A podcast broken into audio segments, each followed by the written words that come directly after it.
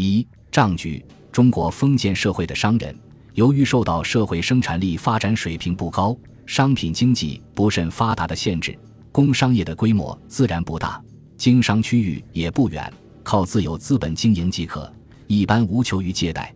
即使有，也只是向一些富有世家借钱充作资本，待做完一趟买卖就归还了，并不需要经常借贷。明中叶以后，中国商品经济较以往有了较快发展，表现为商品量增加，商品长途贩运频繁，资本周转减缓，工商业资本投入增加，从而工商业完全靠自有资本已不能适应经营的需要，产生了自有资本与经营所需资本不平衡的矛盾。与此同时，在某些工商业者缺乏资本的同时，还有一些工商业者存在着资本过剩。需要寻找新的投资场所，在一方需要资本，一方愿意提供资本的情况下，无疑存在着一个巨大的潜在资本市场。但要将这个潜在的市场开发出来，也存在着很多风险。其中最大的风险是资本供给方的收益如何得到保证的问题。如果不能解决这个问题，拥有资本的一方是不会将款借给需求资本一方的。这样就无法满足全社会范围内的工商业者对资本的需求。当前，中国企业贷款难的问题也表现在这里。一方面，企业有强烈的对资金的需求；另一方面，金融界因担心贷款的安全而表现出惜贷的情节。面对工商业内部某些企业在某些时候自有资本多，某些企业在某些时候自有资本少的状况。假若这种情况发生在产业链的上下游企业之间，就存在着相互提供资本的可能性，即自有资本多的企业以商品形态向资本困难的企业提供信用。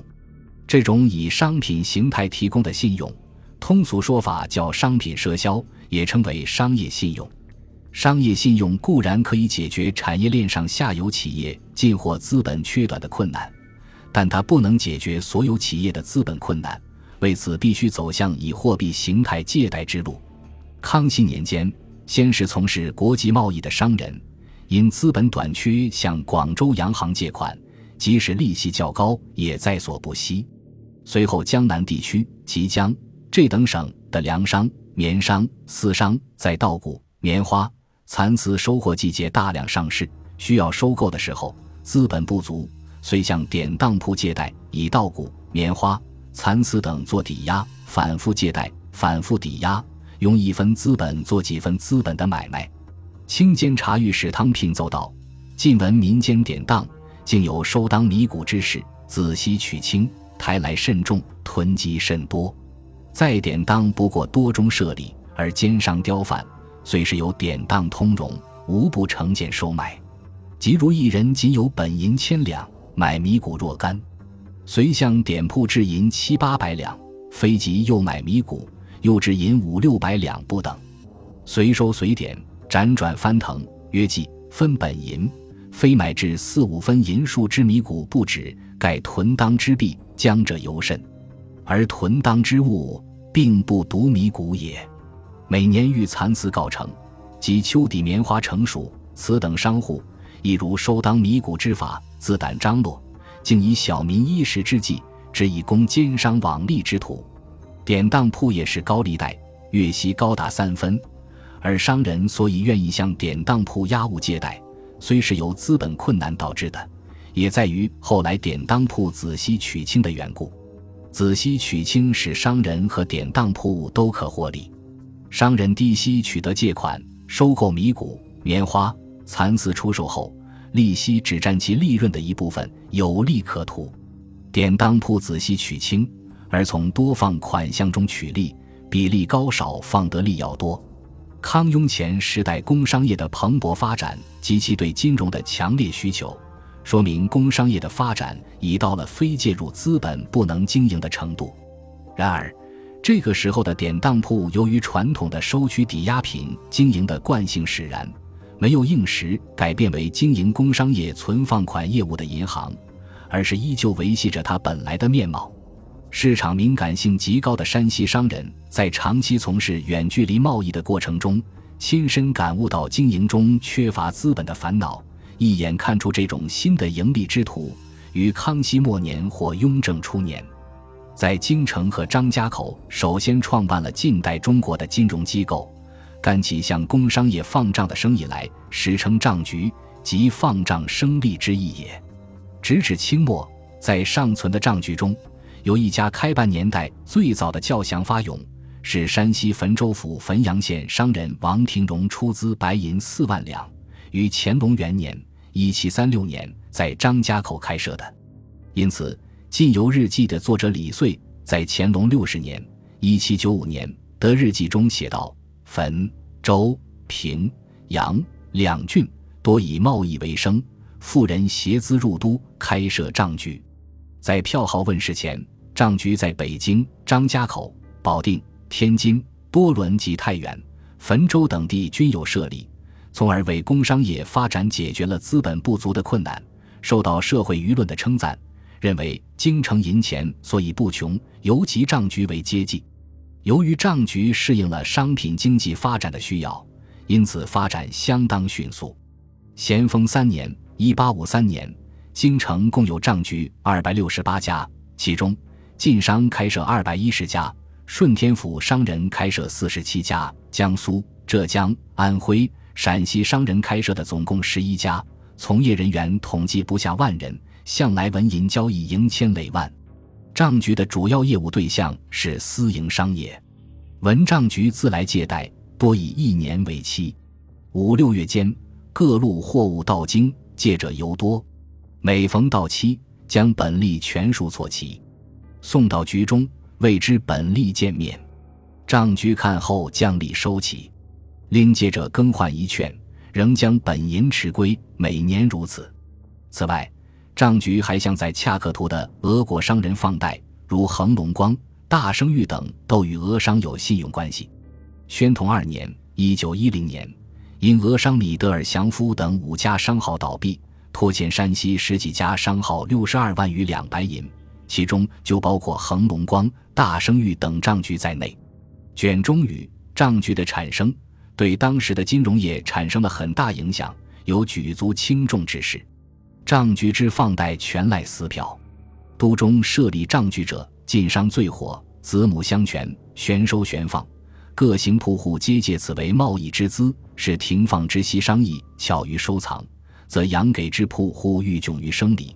凡穷寒下户典当家而困乏兴街，店铺别行流通难而牵连失业，人情骚动，无以谋生，足见账局在京城金融市场上的作用。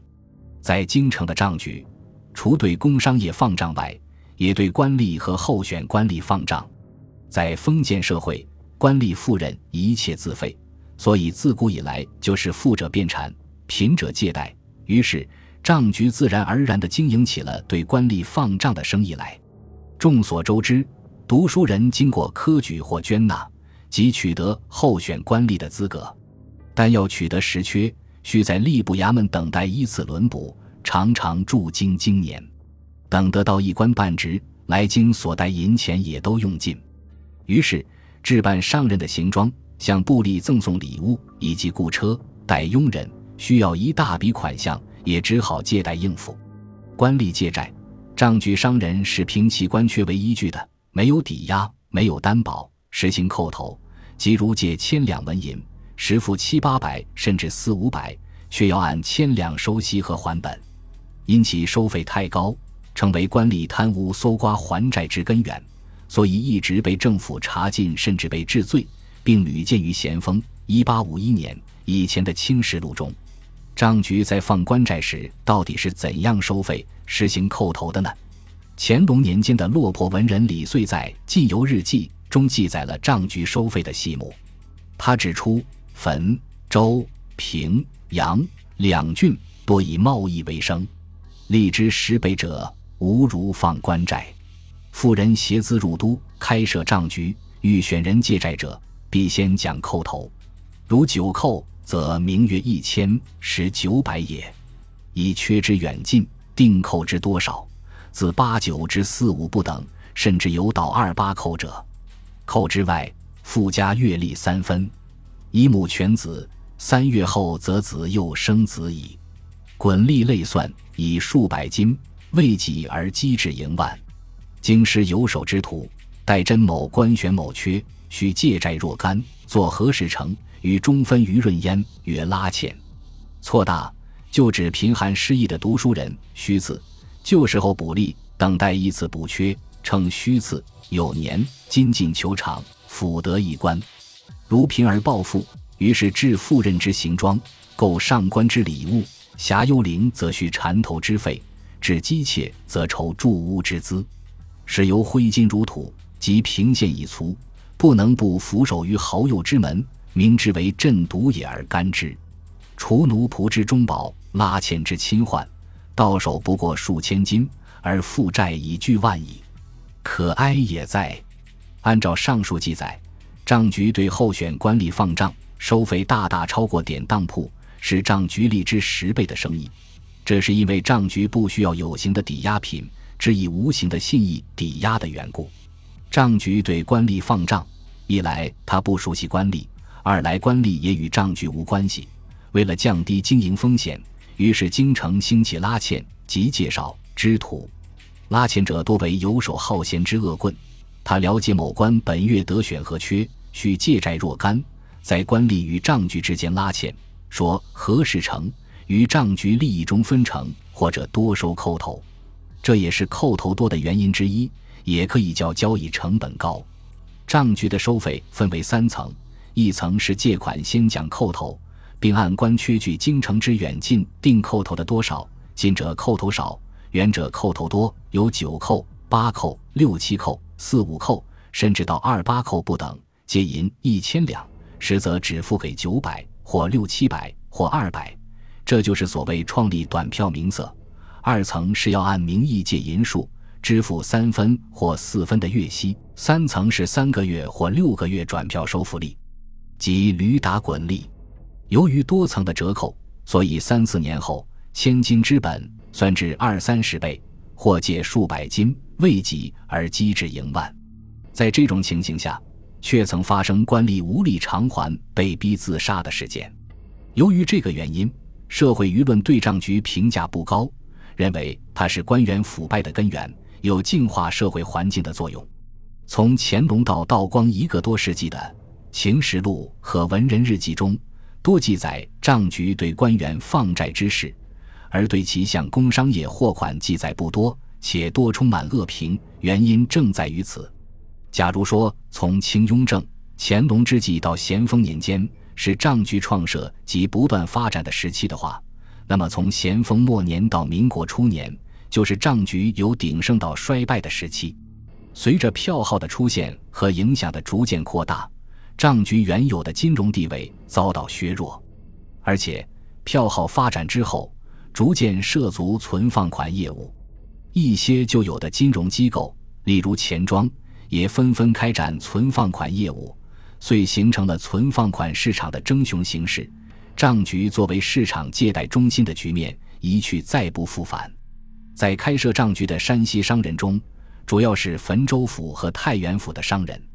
根据黄建辉先生的统计加总，咸丰三年（一八五三年），山西商人在京城开设的二百一十家账局中，汾州府、介休、平遥、孝义、汾阳和太原府、阳曲、太谷、榆次、祁县、文水、太原。开设的二百家，占百分之九十五点二三，其中介休县就占一百一十八家，这与民国介休县制所述在外贸易者多营账庄是一致的。